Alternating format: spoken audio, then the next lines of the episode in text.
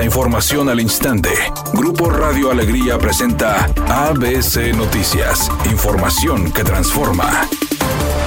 ¿Qué tal? Muy buenas tardes, esta es la información. La empresa Ternium obtuvo el pasado 4 de enero permiso del gobierno federal para construir una nueva planta en pesquería, sumando así otra fuente de emisiones contaminantes en el estado, lo cual reconoce la misma empresa. En la manifestación de impacto ambiental que presentó a Semarnat, se explica que el complejo siderúrgico en pesquería etapa 3 contempla 19 actividades que afectarán la calidad del aire. En los primeros 8 años, la nueva planta de Ternium contaminará el aire con 5 actividades de preparación como acarreo de maquinaria, desmonte, despalme, movimientos de suelos y generación de residuos. En la fase de construcción del proyecto, el impacto ambiental será por acarreo de maquinaria y equipo, instalaciones de obra, construcción civil y generación de residuos. La etapa de operación y mantenimiento afectará el aire por recepción de la materia prima, línea de procesamiento, operación de horno de arco, operación de horno de olla, ajuste de velación, vaciado de olla y operación de colada continua, señaló el estudio realizado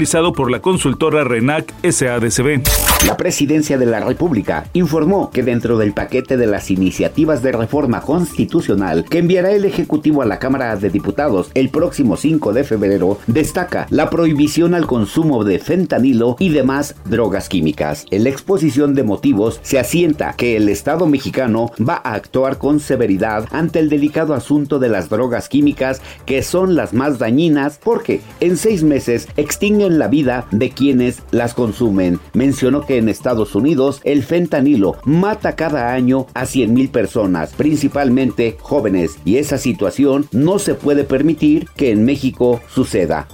Hoy hay fútbol femenil, hoy juegan las Amazonas. Tigres Femenil buscará hoy seguir su paso goleador a las 19 horas cuando reciban el estadio universitario a Tijuana, un rival que se le ha complicado en los últimos enfrentamientos. Las Amazonas de Milagros Martínez comenzaron el torneo en modo demoledor, con paso perfecto de cuatro victorias y han marcado 20 goles.